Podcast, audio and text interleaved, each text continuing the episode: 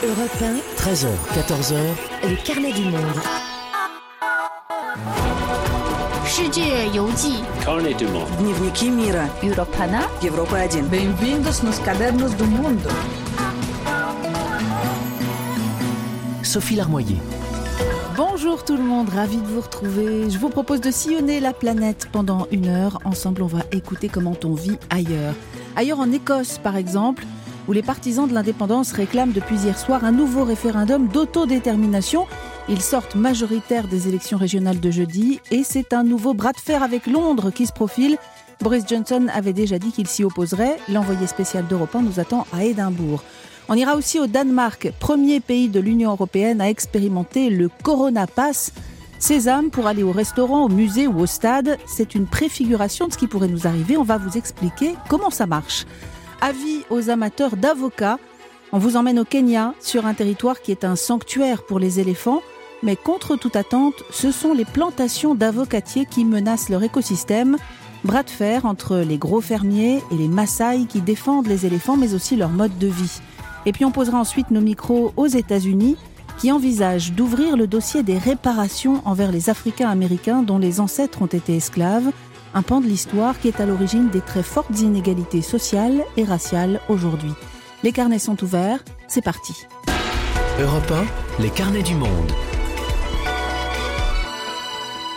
Et avant de partir vadrouiller dans tous ces pays, on démarre par une courte halte en Irlande, coupée en deux depuis 100 ans très exactement. Ces derniers mois, l'entrée en vigueur du Brexit a ravivé des tensions dans le nord, province britannique, tensions qui semblaient apaisées depuis les accords de paix de 1998. Les souvenirs de quelques 30 années de guerre civile ont ressurgi, et en particulier un épisode. Mercredi dernier, le 5 mai, cela faisait 40 ans tout pile que Bobby Sands mourait en détention. Le nationaliste irlandais, militant de l'IRA, avait 27 ans. Il succombait après 66 jours de grève de la faim sans que Margaret Thatcher n'accède à sa demande, être à nouveau considéré comme un prisonnier politique. Ce 5 mai 1981, depuis Belfast, le grand reporter François Ponchelet racontait aux auditeurs d'Europe 1 l'ambiance électrique du moment. François Ponchelet qui s'est éteint lundi dernier à 78 ans. Ce grand journaliste a laissé une empreinte forte dans l'histoire d'Europe 1. Cela nous faisait de bonnes raisons d'écouter cette archive du 5 mai 81. Tension extrême, mais pas d'explosion de violence aveugle et incontrôlée. Voilà comment l'on peut résumer la situation à Belfast, cinq heures après la publication du bref et sec communiqué de M. Atkins, déclarant Je regrette cette mort inutile. J'ai l'espoir que le peuple d'Irlande du Nord se détournera de la violence. En pleine nuit, la nouvelle a fait le tour des ghettos catholiques en quelques minutes. Beaucoup de gens s'y attendaient et ne dormaient pas. Pour réveiller les autres, des enfants armés de couvercles de poubelles se sont mis à frapper le sol à chaque coin de rue pendant que des femmes agenouillées récitaient des prières. Écoutez l'étrange rumeur qui a suivi la mort de Bobby.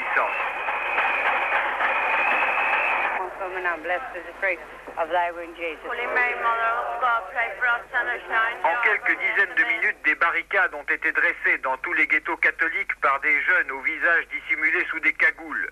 Une bande a voulu s'emparer de notre voiture pour la renverser et faire des cocktails Molotov avec l'essence. Des responsables de l'IRA sont intervenus pour les en empêcher. Le mot d'ordre lancé par l'armée républicaine irlandaise est pas de violence, calme et dignité. La police et l'armée, dont tous les effectifs sont mobilisés, ne se sont pas aventurés jusqu'à présent dans le bastion catholique de Falls Road. Mais dans les ghettos républicains isolés, les patrouilles de Land Rover provoquent des incidents. Elles sont copieusement arrosées à coups de pierre et de cocktails Molotov. Nerveux, les policiers et maintenant l'armée répliquent en tirant des balles de matière plastique extrêmement dangereuses. Tout le monde est suspect. Avec trois confrères, nous avons été plaqués contre un mur, mains en l'air, jambes écartées et fouillés sans ménagement par une patrouille de police. Si la situation ne dégénère pas à la faveur d'une provocation, le deuil en principe pacifique doit durer trois jours jusqu'aux obsèques de Bobby Sands, qui sera enterré dans le carré des héros au cimetière de Falls Road. Belfast, François Ponchelet, Europe 1. François Ponchelet, qui a montré la voie à plusieurs générations de reporters d'Europe 1, petit clin d'œil des carnets à un très grand reporter qui avait permis aux auditeurs des années 70 et 80 d'écouter le monde changer déjà. Dans un instant, on se retrouve en Écosse. Les carnets du monde sur Europe 1. Sophie Larmoyer. Paris tenu, quatrième victoire d'affilée pour Nicola Sturgeon, la première ministre écossaise à la tête du SNP, le parti indépendantiste, qui obtient 64 des 129 sièges du Parlement écossais dans ce premier scrutin post-Brexit. Le départ du Royaume-Uni de l'Union européenne avait bousculé beaucoup de ses électeurs qui, en 2016, avaient voté à 62% pour rester arrimés à l'Europe. Les résultats sont donc tombés hier soir et déjà, c'était attendu, la leader écossaise évoque un nouveau référendum d'autodétermination Londres y est opposé, on le sait. Alors avant de s'interroger sur les conséquences de ces résultats, écoutons les Écossais. Quelles sont leurs attentes? Pourquoi certains ont-ils basculé du no to yes, comme on dit là-bas, c'est-à-dire basculé dans le camp des pro-indépendance? Le jour du vote, jeudi, Anaïs Cordoba était allée à leur rencontre à Édimbourg. Dans le centre d'Édimbourg, Michael distribue les derniers tracts à ses équipes. À 27 ans, il dirige la campagne d'une circonscription clé pour le SNP, le parti indépendantiste. Pourtant, en 2014, Michael, alors étudiant en sciences politiques, avait voté non à l'indépendance de l'Écosse. Comme une grande majorité des no to yes, c'est le Brexit qui l'a fait changer de camp. Les jeunes Écossais accordent beaucoup de valeur au fait d'être européens, de pouvoir aller vivre, travailler et étudier dans 27 autres pays. Et maintenant, nous avons des frontières avec ces pays, donc nous voulons les abolir. Et si ça veut dire avoir une frontière avec un seul autre pays, et oui, même un pays très proche, alors moi, ça me va. C'est très difficile, en fait, d'appréhender les grands enjeux de demain, comme le changement climatique, les migrations, la pauvreté, les inégalités, en se séparant de l'Union européenne. En Écosse, la remontée du oui à l'indépendance a coïncidé avec l'arrivée au pouvoir de Boris Johnson à l'été 2019. Les Écossais sont nombreux à le détester, comme Kim, rencontré devant un bureau de vote. Ce professeur d'économie à la retraite a évolué récemment vers un vote indépendantiste. Il supporte de plus en plus mal d'être dirigé par des politiques depuis Londres.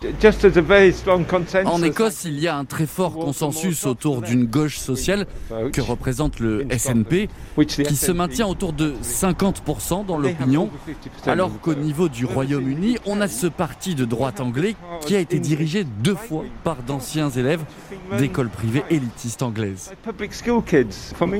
Dernier élément qui a accentué ce clivage, la popularité de Nicola Sturgeon, qui n'a cessé de grandir ces dernières années. Beaucoup à Édimbourg ces jours-ci m'ont vanté les qualités de la première ministre écossaise, parmi eux Vanessa. Elle a fait un travail remarquable. Elle a mené ce pays avec responsabilité, détermination et empathie durant une période très difficile.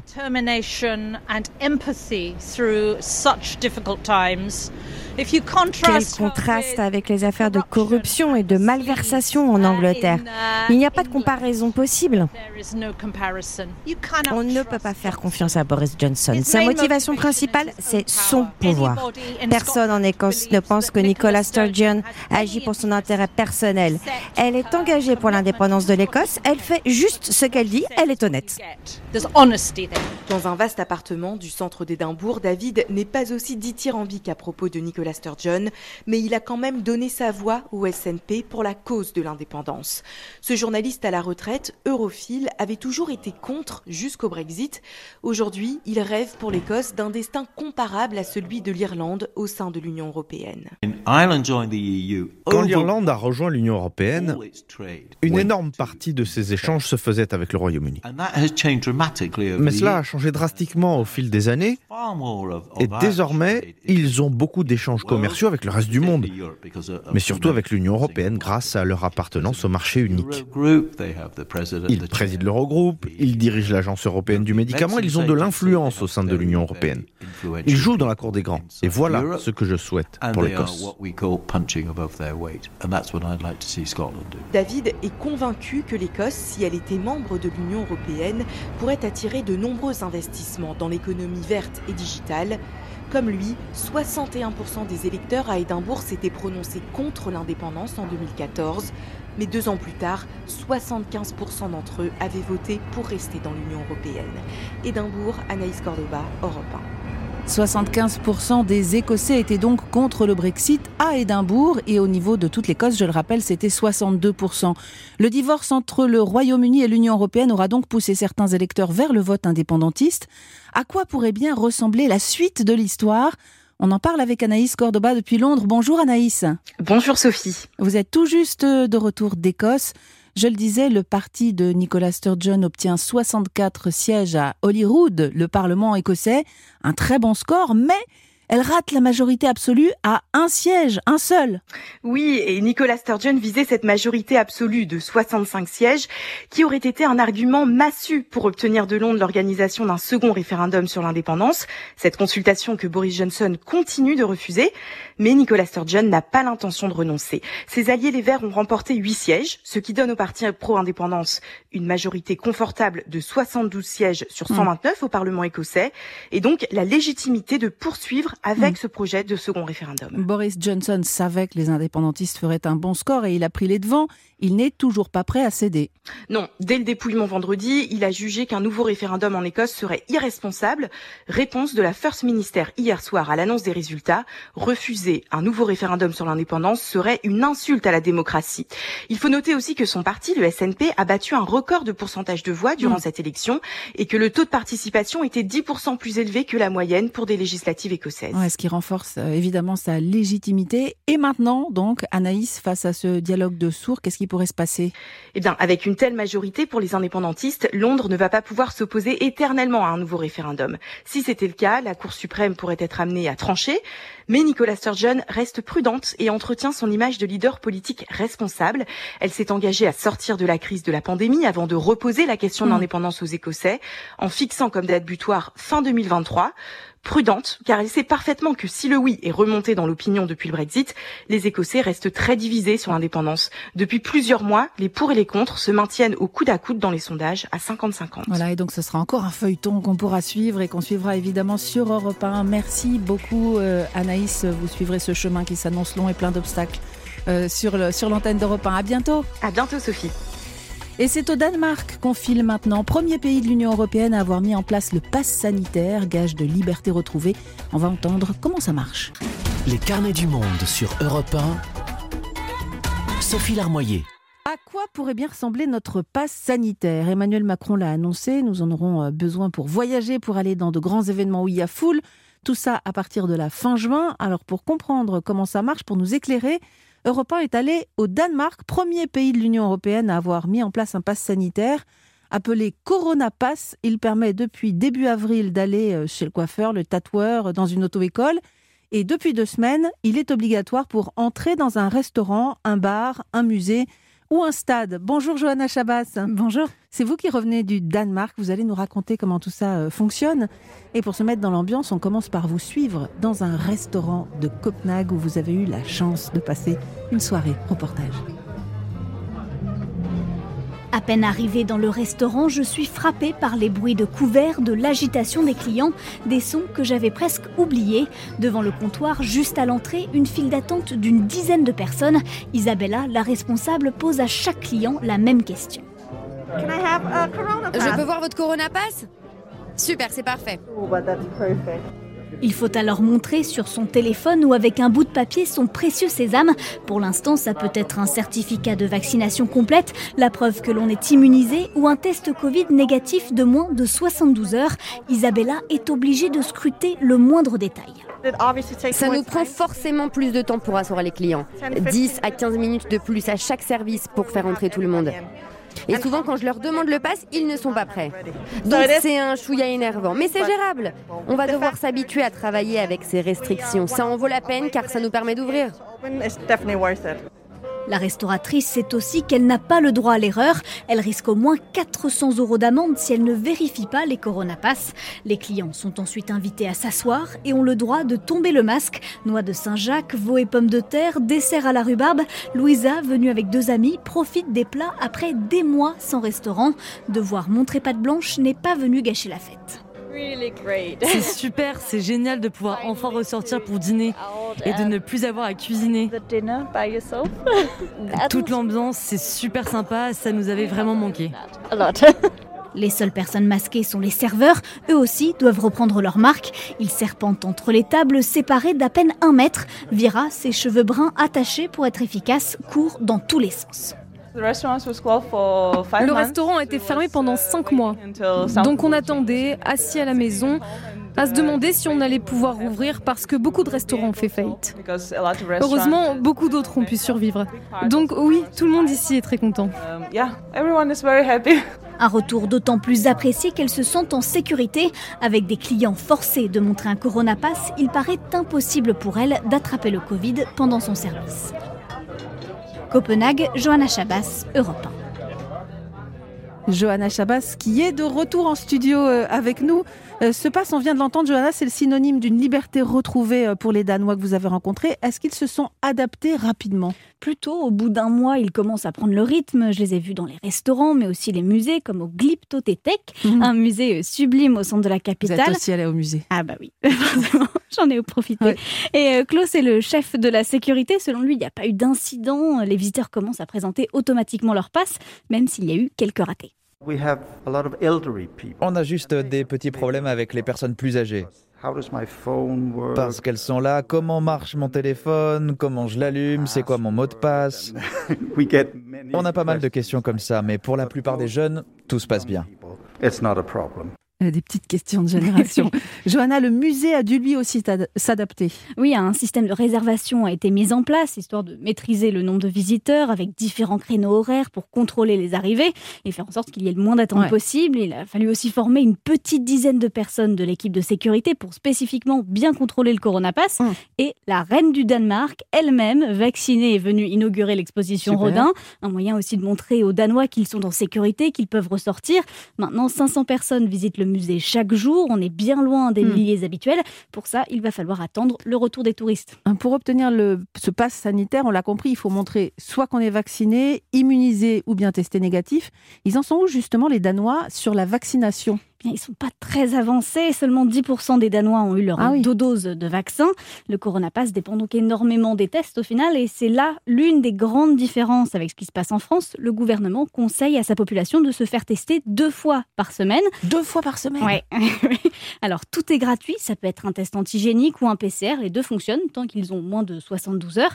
Et la population suit cette recommandation. Mmh. Chaque jour, c'est un Danois sur 10 qui se fait tester. C'est cinq fois plus qu'en France. Alors deux tests par semaine, ça suppose euh, toute une organisation, des centres de dépistage qui doivent tourner à plein régime. Exactement, j'ai pu aller au plus grand centre de Copenhague et c'est assez impressionnant. Là-bas, c'est 6000 personnes qui se font tester chaque jour. C'est en plein milieu d'un parc, on le voit de très loin parce que ce sont euh, trois tentes blanches gigantesques. Et c'est aussi parce que devant, les euh, patients laissent leur vélo sans les attacher, ils les posent juste sur le gazon. Au Danemark. Hein. Voilà, c'est ça. et en fait, ça va très vite, c'est un flot continu de personnes qui entrent dans le centre. Il y a une centaine de testeurs mobilisés et tout est fait pour que le patient entre et sorte en à peine 5 minutes mmh. et on reçoit son résultat 15 à 30 minutes plus tard par texto.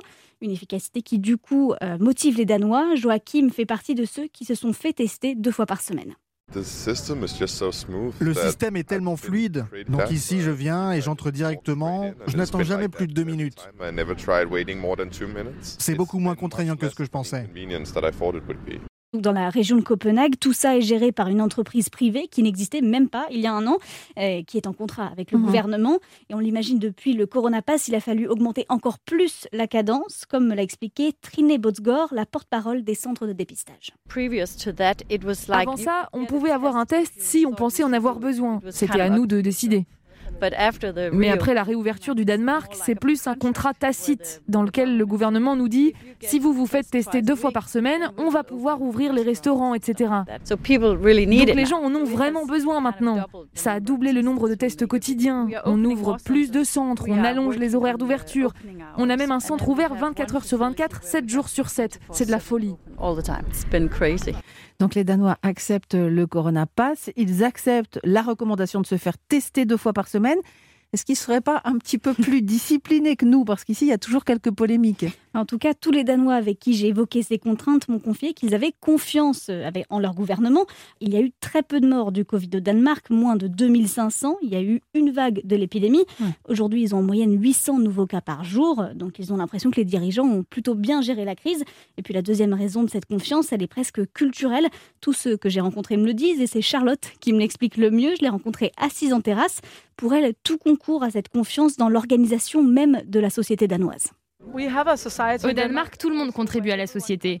On paye des taxes pour avoir des services gratuits. On ne paye pas pour aller chez le médecin, à l'hôpital. Donc c'est pour le bien commun. On a le sentiment qu'on doit prendre soin les uns des autres. Quand le gouvernement nous dit quelque chose, on l'écoute du coup. Si ce n'est pas quelque chose qui vraiment entrave nos libertés, les gens se disent Ouais, on va le faire. Et donc, aucune polémique Je pense notamment autour de la liberté de circulation ou de la protection des données. Il y a bien un mouvement de contestation dans la capitale, qui ont des gens qu'on appelle les Men in Black, les hommes en noir. Eux militent pour la fin de toutes les restrictions sanitaires, donc euh, le, mmh. le corona passe compris, mais ils sont vraiment minoritaires, quelques centaines de manifestants à chaque fois. Et il y a bien sûr des débats, notamment sur cette protection des données, les libertés mmh. individuelles. Il y a un organisme qui surveille tout ça, qui écrit des rapports au gouvernement, c'est le Conseil éthique danois. Le médecin Anne-Marie Gerdès est à la tête de ce comité. Elle se dit pragmatique, le coronapass est un bon compromis pour enfin rouvrir la société, mais elle reste vigilante sur les inégalités que ça peut créer. On s'inquiète de devenir une société de contrôle.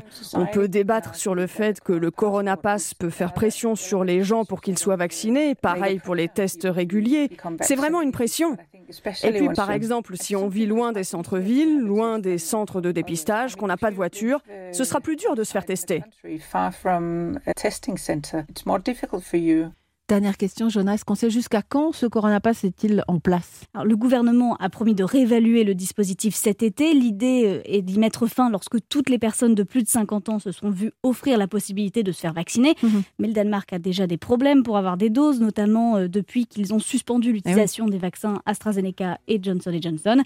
Donc beaucoup pensent que le coronapass sera maintenu au moins mhm. jusqu'à la fin août. Merci beaucoup, Johanna, pour euh, toutes ces précisions qui nous permettent d'imaginer un petit peu ce à quoi il faut s'attendre ici en France, bien qu'on ne fonctionne pas toujours exactement comme les Danois, on l'a entendu. À bientôt. À bientôt, merci. À suivre, euh, des mélodies, de la musique qui nous font rester dans le nord de l'Europe, puisque c'est d'un groupe norvégien que vient nous parler Angèle Châtelier. À tout de suite.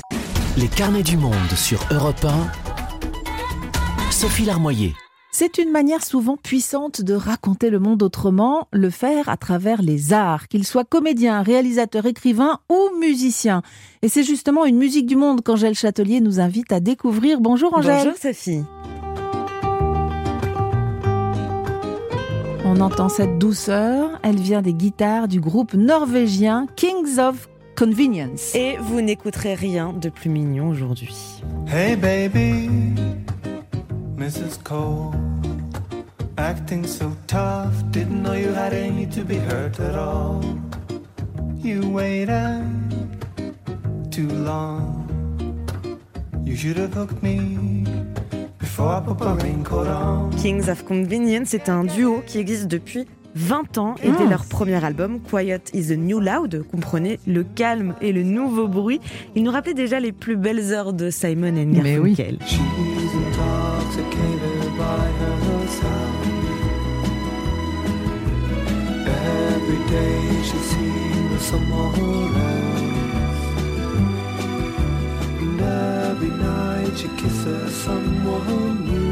Est-ce que vous êtes déjà allée en Norvège, Sophie? Alors, euh, beaucoup trop vite à chaque fois. C'est vrai. Bah, Moi, jamais. Mais quand j'écoute la musique de Kings of Convenience, j'imagine assez aisément le mont Floyen, si on le dit bien, une montagne la plus visitée de Bergen, la ville d'origine des deux musiciens du groupe. Le froid un peu dufteux, hmm. l'immensité, le paysage enneigé et leur musique aussi douce soit-elle, bah finalement elle invite quand même beaucoup à la contemplation. Even though I'm not her minder, even though she doesn't want me around, I am on my feet to find her, to make sure that she is safe inside. Even though I'm not her doesn't want me around, I'm on my feet to find her, to make sure that she is safe from harm. Mais ne vous fiez pas tant à cette douceur. En 2001, toujours, Kings of Convenience invitait d'autres musiciens à s'approprier des titres de leur premier album. Ils ont collaboré avec d'autres artistes, ce qui donne des chansons toujours folk, mais alors plus synthétiques avec plus d'instruments. just have to let yourself come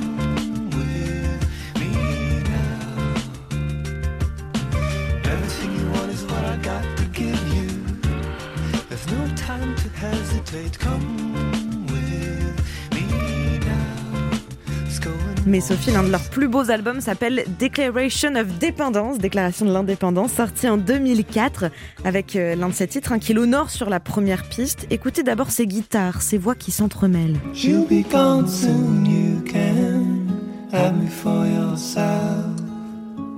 But give,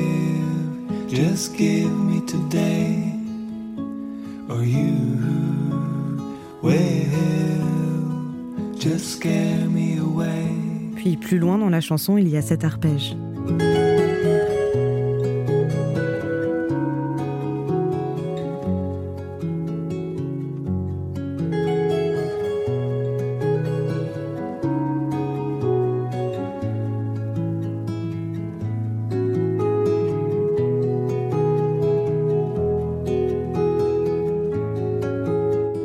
Cette chanson, Sophie appelée 24-25, il y a une très jolie phrase Ce que nous avons construit est plus grand que la somme de deux. Mhm. Faut-il y voir là un message, celui qui nous ferait euh, réfléchir au sens même du couple? Exactement. Euh, c'est beaucoup euh, de chansons comme celle-ci, hein, la musique de Kings of Convenience, très douce dans les mélodies et les paroles, et on se demande ce que ça donne sur scène du coup. Alors d'ailleurs, je peux vous dire, j'ai eu la chance moi de les voir en concert il y a plusieurs années, c'était en 2015, et je m'attendais pas du tout à ce que j'ai vu, c'est-à-dire que le groupe a rejoué dans son intégralité et dans l'ordre cet album. Et mhm. ensuite, je les ai vus s'installer sur des fauteuils. Et pendant plusieurs heures, ils ont expliqué leurs intentions, les paroles, comment ils ont travaillé avec le public. C'était vraiment un moment euh, suspendu. Intéressant. Et alors, 12 ans après leur dernier album, les Kings of Convenience sont de retour. C'était une grosse surprise. Quelle jolie nouvelle, puisqu'un nouvel album va arriver le 18 juin et ils en ont déjà dévoilé un extrait qui s'appelle Rocky Trail.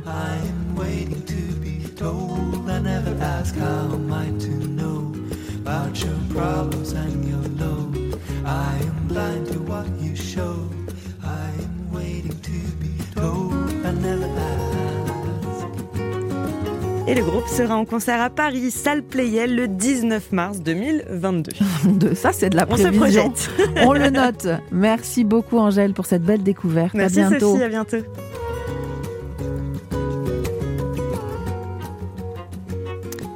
À suivre, une balade au Kenya à la rencontre d'éléphants dont le territoire est menacé, pas par des chasseurs, plutôt par des plantations d'avocats. Les carnets du monde sur Europe 1. Sophie Larmoyer. Vous repenserez peut-être au reportage qui suit quand vous serez au marché devant l'étal de légumes et que vous aurez très envie de prendre deux, trois avocats. La demande d'avocats explose en Occident. Ils sont notamment les stars des régimes végétariens, au point qu'on le surnomme désormais l'or vert. Et le business est devenu si rentable que des plantations d'avocats émergent aux quatre coins du Kenya. L'une d'entre elles menace même aujourd'hui le célèbre parc d'Amboseli, au pied du Kilimandjaro. Or, ce territoire est un sanctuaire pour de nombreux éléphants en danger d'extinction. Après l'ère du braconnage, ce sont désormais les avocatiers qui menacent les éléphants du Kenya. Reportage sur place de notre correspondante Charlotte Simonard. Le jour se lève dans la réserve de Kimana, au cœur de l'écosystème d'Amboseli, l'une des plus riches biodiversités d'Afrique, au pied du Kilimandjaro. Ce matin-là, des dizaines d'éléphants savourent l'herbe encore humide de la réserve. Daniel Koutata, un rangeur chevronné, vient saluer Michael, un grand mâle solitaire. Vous voyez, cet éléphant-là, c'est Michael. Je le reconnais grâce à ses défenses et ses oreilles. Ces animaux sont tellement importants. C'est grâce à eux qu'on a du travail. Donc on dépend les uns des autres. Michael a 30 ans, comme moi. Ce que nous avons en commun, c'est cette terre. Une terre sauvage qui est de plus en plus prisée par les sociétés agricoles. Il y a quelques mois, les éléphants ont vu émerger sur leur territoire une plantation d'avocats de 73 hectares, la ferme Kiliavo. Daniel Olesambou travaille pour la fondation Big Life qui lutte pour la préservation de l'écosystème d'Amboseli. Ce qui menace aujourd'hui la survie des éléphants, c'est la perte de leur habitat, ce genre de pâturage où ils peuvent trouver de la nourriture, où ils peuvent vivre librement sans interférence humaine. Kiliavo, c'est juste la pile au milieu du corridor pour les animaux. Dans cette région, nous avons plus de 2000 éléphants, mais le parc ne peut nourrir qu'une centaine d'entre eux. Plus d'un millier d'éléphants restent donc en dehors, et c'est là qu'ils trouvent de quoi manger en quantité. S'ils perdent cet espace, ils perdront leur source de nourriture et d'eau, et donc ils mourront. Signe que cette ferme gêne leur passage, les éléphants ont enfoncé à trois reprises la clôture de la plantation. La faune est menacée, mais aussi le mode de vie des Maasai, cette tribu pastorale qui vit de l'élevage depuis des siècles. En milieu de matinée, les anciens prennent le thé. Au cœur des discussions, la plantation Kiliavo. Samuel Kainki préside l'ALOCA, une association qui regroupe les propriétaires Maasai des réserves d'Amboseli. Après le partage du territoire Maasai, certains ont commencé à vendre leurs parcelles de terre. Et des gens de Nairobi les ont achetées pour y développer de l'agriculture de masse. Kiliavo bloque le passage des éléphants, mais aussi de nos troupeaux. C'est une zone de pâturage pour nos chèvres, nos moutons. Si on fait de l'agriculture ici, cela pourrait nous anéantir, nous les Maasai.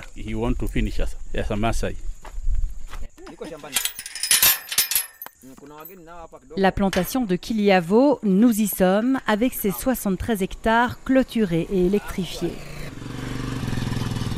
Sur la moto, Jérémia Chouaka Alash, l'un des propriétaires.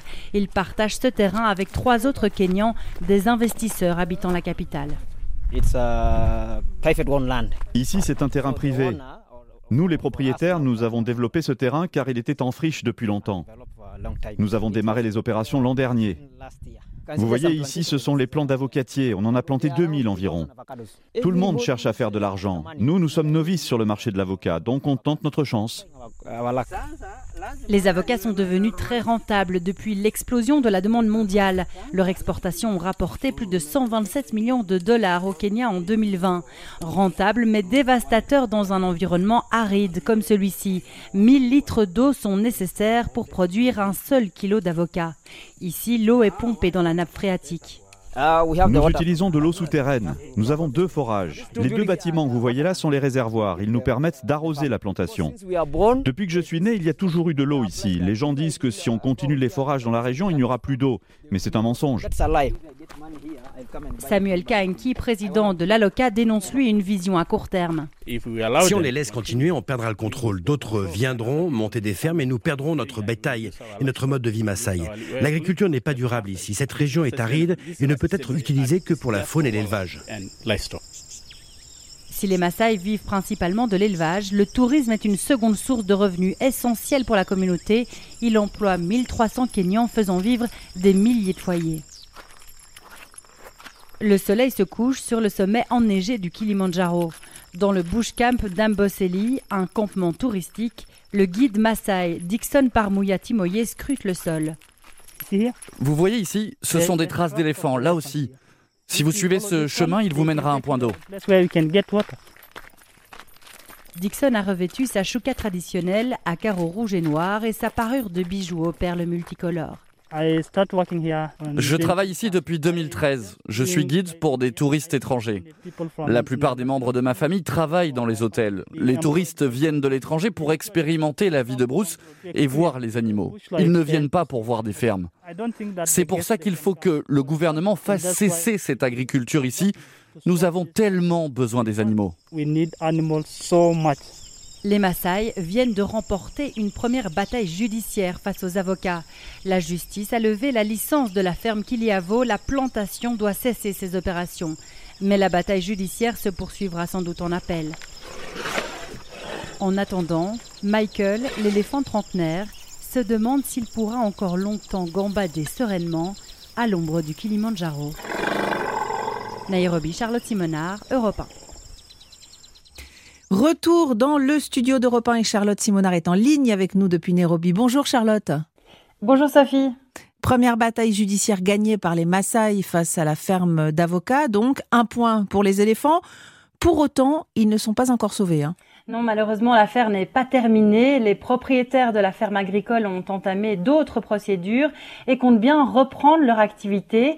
C'est bien ce que craignent les Maasai parce que si les cultivateurs obtiennent gain de cause, eh bien, ça pourrait faire jurisprudence et ainsi ouvrir la boîte de Pandore. D'autres investisseurs qui ont eux aussi acheté des terres aux Maasai développeraient de nouvelles plantations. Alors, cela signifierait la mort de l'écosystème d'Amboseli dans les prochaines années. Donc, tout va se jouer sur l'avenir de Kiliavo, cette plantation d'avocats. Comme dans beaucoup de pays, le secteur touristique au Kenya s'est effondré suite à la pandémie du Covid-19. Est-ce que ça a une incidence sur le bras de fer qui se joue en ce moment? Oui, certainement. Hein. c'est même l'argument numéro un utilisé par les propriétaires agricoles pour amadouer les communautés Maasai. Ils leur promettent des milliers d'emplois pour avoir leur soutien. Alors j'ai rencontré des travailleurs de cette ferme d'avocats qui étaient employés avant la crise dans des hôtels et qui sont aujourd'hui très mmh. contents hein, d'avoir retrouvé du travail dans l'agriculture. Mais il s'agit en majorité d'emplois précaires et saisonniers. Et puis vous l'avez compris, hein, l'agriculture n'est pas durable dans cette région du pays et donc à terme, il n'y aura plus assez d'eau et les fermes déserteront cet endroit, euh, laissant hmm. sur le carreau des milliers de Maasai. Alors ce qui est inquiétant, c'est que la multiplication des fermes autour de l'écosystème d'Amboseli rebute déjà les investisseurs du secteur touristique euh, qui renoncent à certains hmm. projets euh, parce qu'ils anticipent la fin de l'écosystème et donc du tourisme dans les prochaines années. la bonne nouvelle, c'est qu'en tant que consommateur, chacun a le pouvoir de ne pas participer à la destruction de cet écosystème des éléphants du Kenya. Merci beaucoup Charlotte de nous avoir euh, informés sur ce sujet qui semble bien loin et qui pourtant nous concerne. Merci à bientôt. À bientôt Sophie. Le reportage qui suit nous replonge euh, dans une histoire douloureuse, celle de l'esclavage. Aux États-Unis, on rouvre le gros dossier des réparations pour les préjudices subis dans le passé. À tout de suite. Les carnets du monde sur Europe 1. Sophie Larmoyer. Les descendants d'esclaves seront-ils bientôt indemnisés aux États-Unis? En tout cas, un comité du Congrès américain a donné son feu vert il y a un peu plus de trois semaines pour qu'une commission d'experts soit créée qui serait chargée de faire des propositions dans ce sens concernant 4 millions d'Africains arrivés contre leur gré aux États-Unis entre 1619 et 1865. Bonjour Aviva Fried. Bonjour Sophie. Depuis les États-Unis, vous vous êtes penchée sur cette épineuse question. Ces réparations, beaucoup les réclament dans le pays, mais elles tardent à venir. Le débat s'est accéléré avec les manifestations euh, Black Lives Matter. Alors d'abord, Aviva, quand on dit réparation, en fait, on parle de quoi? Alors les réparations, comme vous l'avez dit, hein, c'est l'indemnisation qui devrait être accordée aux descendants d'esclaves pour compenser les siècles durant lesquels euh, les Afro-Américains ont été maltraités, exploités avec la hmm. bénédiction du gouvernement. Euh, l'esclavage a été aboli en 1865 à la fin de la guerre de sécession et à l'époque déjà, euh, le président Lincoln avait promis que chaque esclave libéré aurait droit à une mule et 40 acres de terre, hmm. c'est-à-dire environ 16 hectares. Mais bon, Lincoln a été assassiné et son successeur, Andrew Johnson, s'est empressé d'annuler la mesure et les terres déjà distribuées hmm. ont été saisies. Donc euh, aucune compensation n'a été vraiment accordée, euh, ce qui a entraîné une différence très importante hein, de niveau de vie entre blanc et noir. Ajoutez à cela la ségrégation qui s'est prolongée jusque dans les années 1960 hmm. et les discriminations. Et cela explique pourquoi, aujourd'hui encore, le patrimoine moyen d'une famille blanche est dix fois supérieur à celui d'une hmm. famille noire et l'espérance de vie des Afro-Américains est toujours inférieure de six ans à celle des Blancs. Mhm. Euh, les réparations seraient donc un moyen de réparer une injustice et de rééquilibrer les choses. Est-ce que c'est uniquement l'État qui est concerné par les réparations? Alors l'État a bien évidemment une énorme responsabilité puisque l'esclavage était autorisé, euh, mais les institutions privées ont aussi un passé très marqué par l'esclavage notamment dans les universités. Mhm. Euh, on va prendre l'exemple de Georgetown, l'université de Washington, fondée en 1789 par les jésuites et dirigée par eux. Et à l'époque, euh, l'université possédait des esclaves. Vous dites posséder euh, parce que c'était le terme employé à l'époque, hein, puisque ces hommes et ces femmes étaient considérés comme un bien. Oui, effectivement, et le terme, je vous l'accorde, est très violent, mais mm. c'était celui qui était utilisé. Et ces esclaves-là, eh bien, c'était une source de main d'œuvre et de revenus euh, pour l'université. Alors, Georgetown avait donc des esclaves, mais l'université est-elle impliquée dans le processus de réparation? Oui, elle est, mais un peu par la force des choses. Hein. Un ancien étudiant, qui a aujourd'hui euh, la soixantaine, Richard Cellini, a fondé en 2015 le Georgetown Memory Project. Euh, il voulait justement aller plus loin dans l'histoire de son hmm. université et il s'est concentré sur un événement, euh, la vente en 1838 de 272 esclaves appartenant à Georgetown. à l'époque, l'institution connaissait des difficultés financières, alors elle a tout simplement décidé d'organiser une vente, exactement comme s'il s'agissait de se débarrasser de bétail hmm. pour gagner quelques dollars. Euh, Richard Cellini a demandé à l'université des informations sur ces 272 esclaves vendus. Il se souvient encore de la réponse que le responsable lui a faite. Il m'a uh, répondu, je cite, Cher Richard, Georgetown a examiné ceci il y a quelques années déjà. Et ce que nous avons découvert, c'est qu'ils ont tous rapidement succombé à une fièvre dans les marécages malodorants de Louisiane. En gros, il voulait dire qu'ils étaient tous morts et qu'il n'y avait pas de traces ni de descendants. Et je me suis dit, mais ce n'est vraiment pas possible. Car même pour le Titanic, il y a eu des survivants. Donc c'est à partir de là que j'ai décidé que je devais rechercher les esclaves de Georgetown et leurs descendants directs. Une réponse à la limite de la mauvaise foi. Hein. Alors qu'a donné la recherche de cet ancien étudiant? Finalement, euh, l'université a accepté euh, de regarder son passé en face, d'autant qu'avec son équipe de généalogistes, Richard Cellini a retrouvé la trace de plus de 10 000 descendants directs des 272 esclaves vendus. Parmi eux, euh, Mélissande Short-Colon, une femme qui a aujourd'hui 67 ans. Et il y a 4 ans, quand elle a été contactée par le Georgetown Memory Project, elle a lâché sa carrière de chef en Louisiane pour s'inscrire à Georgetown, euh, car entre-temps, l'université a décidé d'accorder des facilités financières aux descendants des esclaves vendus en 1838. Euh, Mélissande Short-Colon est la première descendante à avoir profité de ce programme. Euh, quand elle m'a emmenée sur le campus, elle était particulièrement fière. J'ai ramené ma famille ici. Ils font partie de tout ça. Je fais ça pour eux. Nous sommes l'histoire américaine. Ma famille, elle est aussi importante que celle de George Washington. Eux, c'était les esclavagistes. Nous, nous étions asservis. Alors, au-delà d'une ristourne hein, sur les frais d'admission, l'université fait-elle autre chose pour assumer sa responsabilité à Viva? Oui, Georgetown a évoqué la création d'un fonds de 400 000 dollars pour les descendants, un fonds qui devrait être alimenté par des dons privés, hmm. euh, ce qui énerve profondément les étudiants, dont certains descendants d'esclaves, euh, qui eux proposaient une taxe réparation, une petite somme de 27 dollars, mais dont s'acquitteraient chaque année tous les étudiants hmm. de la fac, en plus euh, des frais d'inscription. la mesure était surtout symbolique, hein, mais elle aurait permis à Georgetown de prendre ses responsabilités, alors que là, bah, c'est un peu comme si d'autres payaient les fautes hmm. du passé sans compter qu'on ne sait pas trop comment l'argent va être distribué et utilisé, euh, ce qui dérange bien sûr les descendants comme Sandra Thomas, euh, dont les parents de son arrière-arrière-grand-père faisaient partie des 272 de Georgetown. Les réparations, ce n'est pas de la charité. Les réparations sont le paiement d'un dû. Je pense que les réparations doivent être payées directement aux descendants. Ce qu'ils font avec cet argent, cela les regarde. Qu'ils aient leur libre arbitre. C'est ce que nous n'avions pas quand nous étions esclaves. Nous n'avions pas de libre arbitre. Um, Mais ça, c'est dans un monde idéal. Alors on parle d'un dû, mais comment peut-on calculer ces réparations? Quelle somme pourrait compenser toute cette souffrance? Oui, c'est extrêmement complexe hein, à calculer, sans compter bien sûr qu'aucune somme ne fera oublier euh, l'horreur du passé. Alors certains économistes estiment qu'il faudrait compter le nombre, le nombre d'heures travaillées, les multiplier par le salaire horaire normal, y ajouter les intérêts accumulés euh, sur toutes ces années, multipliés par le nombre d'esclaves. Euh, d'autres s'appuient sur la richesse produite par les esclaves ou bien encore sur le patrimoine qui aurait dû être accumulé. Du coup, les chiffres varient, euh, mais les sommes sont astronomiques. Hmm. On parle de près de 20 000 milliards de dollars. Euh, c'est quatre fois le budget annuel américain. Alors les regards se tournent aujourd'hui vers cette commission d'experts. De qui est-elle composée et quel est son calendrier? Alors, le texte de loi prévoit euh, que la commission sera composée de 13 membres, une partie nommée par le président, l'autre par le Congrès, et pour au moins six d'entre eux choisis dans la société civile et les organisations qui militent pour les réparations. Quant au calendrier, ben, c'est l'inconnu, hein. euh, d'autant que la création de cette commission n'a été approuvée jusqu'ici que par un comité de la Chambre des représentants grâce aux voix des démocrates. Mhm. Mais il faut maintenant que cela passe par le Sénat avec au moins 60 voix sur 100 et pour ça, il va falloir convaincre 10 républicains de l'intérêt de la commission d'experts.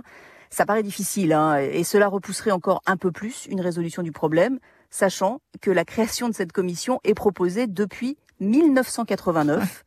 La lueur d'espoir, bah, c'est que le texte n'avait jamais passé l'étape de la Chambre des représentants. Hmm. C'est donc plutôt positif, déjà un petit pas, hein, pour des réparations qui sont dues depuis plus de 150 ans. En tout cas, le débat est ouvert outre-Atlantique. Merci beaucoup, Aviva, de nous avoir permis d'entendre ces Américains impliqués dans un processus qui s'annonce encore long, on l'a compris. À bientôt, merci. À bientôt, Sophie. La dernière destination de ces carnets, comme chaque dimanche, c'est Lotistan, avec l'un de ses éminents citoyens, Joseph Chauvenet, qui nous rejoint dans un instant. Les carnets du monde sur Europe 1. Sophie Larmoyer. Soyez les bienvenus en Autistan. Joseph Chauvanec vient de nous rejoindre pour une petite vadrouille dont il a le secret. Bonjour Joseph. Bonjour Sophie, bonjour à tout le monde. Philosophe, autiste Asperger et surtout voyageur incorrigible. Vous partagez avec nous votre regard sur le monde et sur nos assiettes, puisque c'est presque une chronique gastronomique que vous nous proposez aujourd'hui. Mais oui, Sophie, quand on voyage à travers le monde, on a été certainement intrigué par des panneaux, des affiches annonçant que tel ou tel lieu était le meilleur au monde dans sa spécialité. Mm. La première fois que j'avais remarqué ce genre de choses, c'était en Israël, à Haïfa, dans le nord du pays, pour être plus précis. Dès la station de train, qui plus est une station assez périphérique, des flèches mènent le voyageur affamé, donc votre serviteur en l'occurrence, vers tout simplement le meilleur vendeur de falafel au monde. On y voyait d'ailleurs des photos du président américain de l'époque en train de savourer des falafels dans la boutique même du vendeur. Un vrai image, photomontage, je l'ignore. C'est une manière facile de se faire un peu de pub, d'appâter le chaland, c'est de bonne guerre. Oui, et j'ai vu ce genre de publicité dans beaucoup d'endroits, hein, le plus souvent avec la spécialité hmm. du coin. Par exemple, en Oman, dans le village que j'aime fréquenter, il y a un vendeur de halwa qui serait le meilleur au monde. Alors le halwa, c'est normalement une sorte de gâteau à la semoule et aux amandes. Euh, oui, Sophie, mais en Oman, la halwa, c'est un peu spécial. C'est une sorte de gelée, généralement de couleur brune, très sucrée. Hmm. Et il y a donc une rumeur qui court au village que Sa Majesté le Sultan lui-même serait friand de cela, d'où le nom de la marque. à Sultaniya, donc la halwa du sultan, hmm. hein, avec du safran, ça peut être exquis et très dangereux pour le diabète, hein, car je ne sais jamais m'arrêter avant d'avoir fini l'énorme bassine. Autant dire qu'il vaut mieux ne jamais en acheter. Voilà, ça fait un bail que vous n'avez pas pu en manger, hein Régime Oui, mais il y a autre chose maintenant, et c'est ce passe en Belgique, où je travaille et vis en partie. Et bien entendu, tout tourne autour de la frite. Hein. Ah, non seulement les fameuses meilleures friteries, entre guillemets, du plat pays figurent dans des classements officiels, mais cela fait l'objet de toutes les discussions. Au début, je pensais que ces histoires de frites étaient une sorte de cliché hein, sur les Belges, mais en fait non. Mes amis, voisins, collègues y accordent une importance capitale, discutent spontanément de leur friterie préférée. Quand vous mentionnez tel ou tel endroit, par exemple un lieu touristique, hmm. Ivoire ou autre, les gens parleront immédiatement des friteries du coin. On se refile les bons plans. Oui, mais attention, hein, qui dit passion nationale pour un produit falafel, halwa ou frites, dit clientèle extrêmement difficile. Pour ma part, je suis plutôt bon public, hein, je mange dès que c'est chaud. Hein. Mais mes amis se plaignent beaucoup. Un tel fait les frites trop grasses, un tel ne les frit pas assez. Chez tel autre, elles ont l'air bizarres. Et ça peut ruiner votre réputation plus hmm. efficacement que d'avoir commis je ne sais trop quel crime. En particulier, les vendeurs de produits étrangers, par exemple de durum. Hein. Alors en Belgique, on dit plutôt durum, c'est l'équivalent plus ou moins du kebab en France. Hein. Mhm. Euh, donc les vendeurs de durum sont appréciés pour leurs produits entre guillemets maison, mais on les critiquera à cause de leurs frites. Et il n'est pas rare que l'on court juste après l'achat de durum dans sa friterie préférée plutôt que de tout commander au même endroit. Hein. Autre leçon assez curieuse, autant en France on assimilerait des frites à la restauration rapide fast-food. Hein. Autant en Belgique, il est jugé normal d'attendre. Hein. Au contraire, l'attente prouve que les frites seront préparées avec attention et pas juste réchauffées de façon hmm. industrielle. Bref, avant de partir quelque part, il faut apprendre non seulement la langue, mais aussi les us et coutumes eh alimentaires. Faute de quoi, on pourrait bien dire de vous que vous, entre guillemets, n'avez pas toutes vos frites dans le même sachet. Hein, c'est la version belge d'avoir la lumière à tous les étages. C'est vraiment une expression belge vous venez de l'inventer? C'est une chose véritable. Super, merci Joseph. Voilà qui aura ouvert l'appétit euh, au retardataire du dimanche. À dimanche prochain, Joseph. Merci. Lui a toutes ses frites dans le même sachet, c'est sûr. Me voilà rejointe par Nicolas Caro. Bonjour Nicolas. Merci, euh, bonjour Sophie.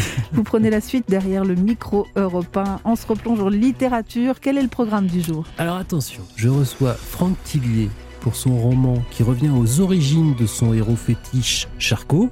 Et puis ensuite, visite de la bibliothèque de William Scheller. Oh, c'est la classe C'est la classe. On n'en rattrape pas une miette. Bonne émission. Quant à nous, on referme les carnets du monde. Merci de nous avoir accompagnés. N'hésitez pas à partager le podcast de l'émission. C'est cadeau. Vous le trouverez euh, sur europe1.fr, bien sûr. Un grand merci à Marc Fréjean qui a réalisé ces carnets, à Marion Gauthier qui m'a aidé à les préparer.